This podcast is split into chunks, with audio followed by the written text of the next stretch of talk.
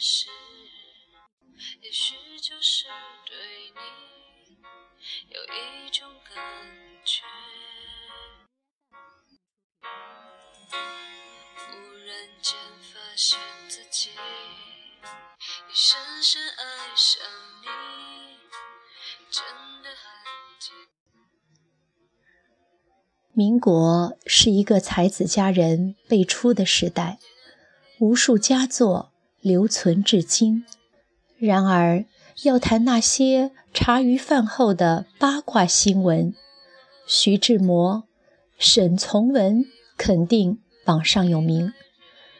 但是，还有一个人，他比徐志摩更浪漫，比沈从文更深情。他为妻子写下的情话，更感动无数人。他就是朱生豪。在他短短三十二年的生涯中，不仅用一根笔翻译了一百八十万字的莎士比亚全集，还给妻子写下了五百四十多封情书。这个叫朱生豪的男子，不仅极富才情，更是世上最会写情话的人。醒来觉得甚是爱你，因为有了宋清如，才能让朱生豪写下一纸深情。一九一二年，朱生豪出生于浙江嘉兴，虽说家里并不富裕，但是。也很重视教育，而小时候的朱生豪就是一个学霸，学习成绩非常好。只是十岁的时候，家里突然遭到变故，母亲生病去世。两年后，父亲也去世了，他从此失去了父母的依靠，家庭的港湾。这样的变故也让他变成了一个。寡言的人，用他自己的话说，一年之中，一整天不说一句话的日子有一百多天，说话不到十句的有两百多天，其余日子说的最多的也不到三十句。不怎么说话的他，越发发扬了学霸的精神。十七岁的时候，他被保送杭州之江大学。享受奖学金，主修中国文学，以英文为副科。读大学期间，他加入到了枝江诗社。之后，他的才华逐渐得到了老师和同学们的赞赏。当时的社长夏承焘老师评价朱生豪的作品爽利无比，他说。其人今年才二十岁，渊墨若处子，轻易不发一言。闻英文甚深，之将办学数十年，恐无此不义之才也。在之江大学的第四年，有了“之江才子”之称的朱生豪，依旧是个木讷的书生。寡言少语，沉浸在自己的学术世界。但一年，他遇见了他生命中的光，他的最爱宋清如。宋清如家境富裕，是个大家闺秀，但他的父母却早早地给他定了亲事，准备让宋清如完婚，但他。却有这一股好学的天性，几次三番的挣扎，不要结婚，最终以不要嫁妆的条件获得去之江大学读书的机会。这个从小热爱诗词、饱读诗书、才华横溢的姑娘，初到之江大学便引得一番围观。她曾说：“认识我的是宋清如，不认识我的。”我还是我。这样的两个人，在一次之江诗社的活动中相遇了。朱生豪第一次见到了宋清如，便觉得相见恨晚。他深深地被眼前的姑娘吸引了，他对她一见钟情。此后，两个人开始书信往来。那个时候，朋友们都嘲笑朱生豪，这个看起来瘦不惊风、没有情欲的木讷书生，写起情书来实在是极品中的极品。看完朱生豪的情书，你完全没有理由拒绝他这样一个人，因为有了你，分分秒秒牵挂着你。我是，我是宋清如至上主义者。醒来觉得甚是爱你，这两天我很快活，而且骄傲。你这人有点太不可怕，尤其是一点儿也不莫名其妙。说，愿不愿意看见我？一个礼拜之后，让我再做一遍西湖的梦吧。临风的梅花该开了哩，你一定来闸口车站接我，肯不肯？我带巧克力给你吃。但愿来生我们终日在一起，每天每天，从早晨口角到夜深，恨不得大家走开。真愿听一听你的声音啊！埋在这样的监狱里，也真连半个探监的人都没有。太伤心。这次倘不能看见你，准不能活。我想要在茅亭里看雨，假山边看蚂蚁，看蝴蝶恋爱，看蜘蛛结网，看水，看船，看云，看瀑布，看宋清如。甜甜的睡觉，因为有了你，所以想把世界上最美好的一切都给你。要是世上只有我们两个人，多么好！我一定要把你欺负的哭不出来。我不是诗人，否则一定要做一些可爱的梦。为着你的缘故，我多么愿意自己是个诗人，只是为了你的缘故。这样的一封封感人至深的情书，一字一句说的是生活上的一件件小事。一次次无声的思念，一份份最真情的爱意，时而深沉，时而调皮，时而质朴，时而幼稚，但都是真诚的，丝毫没有卖弄，不做作，不矫情。这也是为什么在几十年后，不相干的人读起他的情书，依旧心生暖意。此后的时间里，朱生豪便只有两件事：一是翻译莎士比亚，二就是给宋清如写情书。朱生豪对宋清如的无限爱恋，也体现在他对宋清如的称呼上。一对刚陷入爱恋的男女，总是会给对方起一些奇奇怪怪。亦或者是特别的称呼，仿佛这是他们之间的小秘密。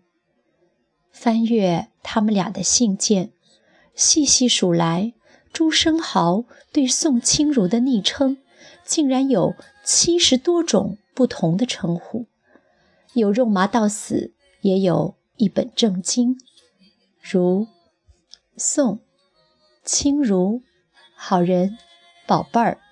宋儿、好友、小姐姐、晨儿、小青青、傻丫头、宋姑娘。我们的亲如好臣，亲爱的英雄姐姐，傻子孩子，小鬼头儿，婆婆送神经，你这个人，女皇殿下如老姐，亲如夫子，天使心爱等等等等，这样的一封封情书，朱生豪写的平凡。当时又恰逢时局动荡，现世不安稳。他们之间的别离是漫长的，也是坎坷的。别离时间长达九年，整整九年的时光，两个人靠着精神上的爱恋而坚守。这样的坚守，也令世人看到了一份坚贞的爱情。一九四二年，宋清如三十一岁，朱生豪三十岁。在这之前，朱生豪曾多次求婚，但是都被宋清如拒绝了。他内心渴望爱情和婚姻，但世道动乱使得他又深深的恐惧。他性格独立，但又极度缺乏安全感。最后，宋清如终于坦然地接受内心深处的渴望。同年，两人。在上海完婚，他们的婚礼简单朴素。在婚礼上，一代词宗夏承焘为朱生豪夫妇题下八个大字：“才子佳人，柴米夫妻。”这正是他们俩婚后生活的写照。结婚之后，朱生豪夫妇返回嘉兴定居。那时，战争局势已经非常严峻，而朱生豪又坚决不会为日伪效力，所以他们俩的生活极为困苦。但即使在这样的情况下，朱生豪依然没有放弃自己热爱的翻译事业。当时，朱生豪将所有的精力投入到翻译沙温的剧作中。宋清如则夫唱妇随，他成了朱生豪的读者，翻译出来第一个给他看，而宋清如也担任着校对、整理、装订的工作，夫妇二人搭档甚为默契。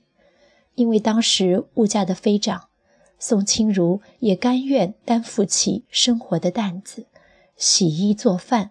经济紧张的时候，也会出去帮工挣钱。问起他们的婚后生活，宋清如只有一句话：“他一杀，我烧饭。”一句话是他们两年婚后生活的写照。一九四四年，困顿的生活，超负荷的翻译工作，朱生豪彻底的病倒了。是肺结核，可是他没有钱看病，也没有时间看病。而此时的宋清如已经怀孕了，这个原本值得两人庆贺的事情，在当时令人增加了担忧。宋清如不仅要做饭洗衣，还要借钱养家，日子过得异常的艰难。而朱生豪的病情。却日日加重了。十二月二十六日，朱生豪喃喃地呼唤着：“清如，我要去了。”说完，便撒手人寰了。这一年，他才三十二岁。他带着遗憾而走，他没有完成所有的杀剧。他留下了三十三岁的妻子和一岁的孩子。他逝去一年后，宋清如写下如此悲怆的文字：“你的死亡带走了我的快乐，也带走了我的悲哀。人间哪有比眼睁睁看着自己最亲爱的人？”由病痛而至绝命时那样更惨痛的事。痛苦撕毁了我的灵魂，煎干了我的眼泪。活着的不再是我自己，只像烧残了的灰烬，枯竭了的古泉，再抱不起火花，漾不起涟漪。朱生豪故居门口雕刻着一句话，这是朱生豪。曾写给宋清如的信。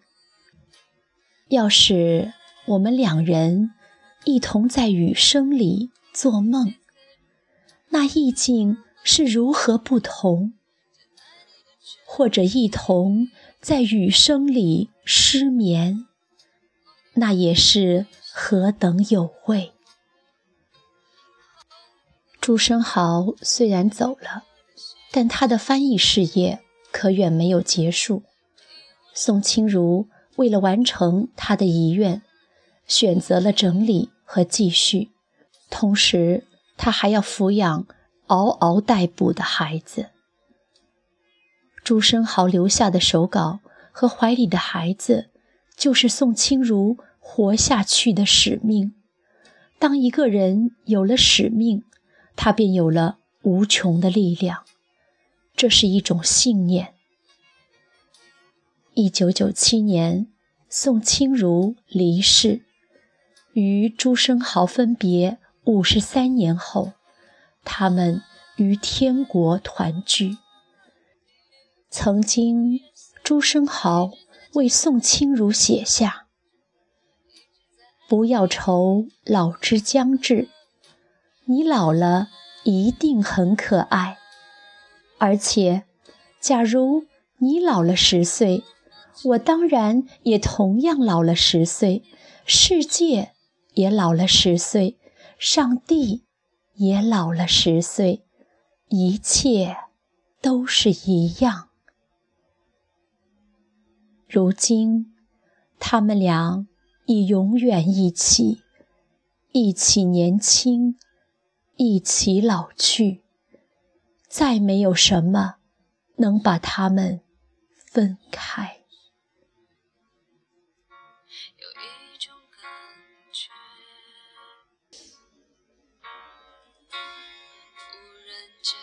现自己已深深爱上你，真的很简单。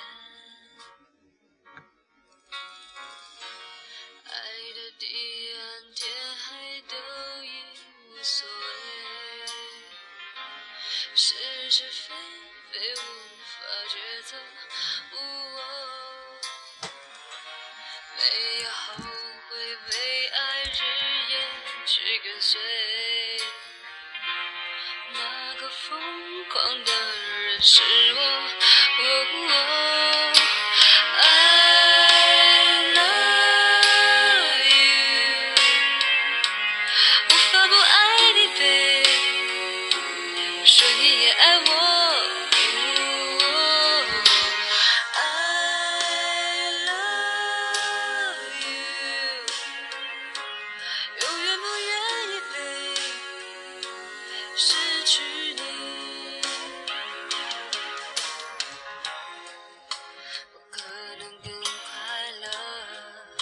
只要能在一起做什么都可以。虽然世界变个不停用最真诚的心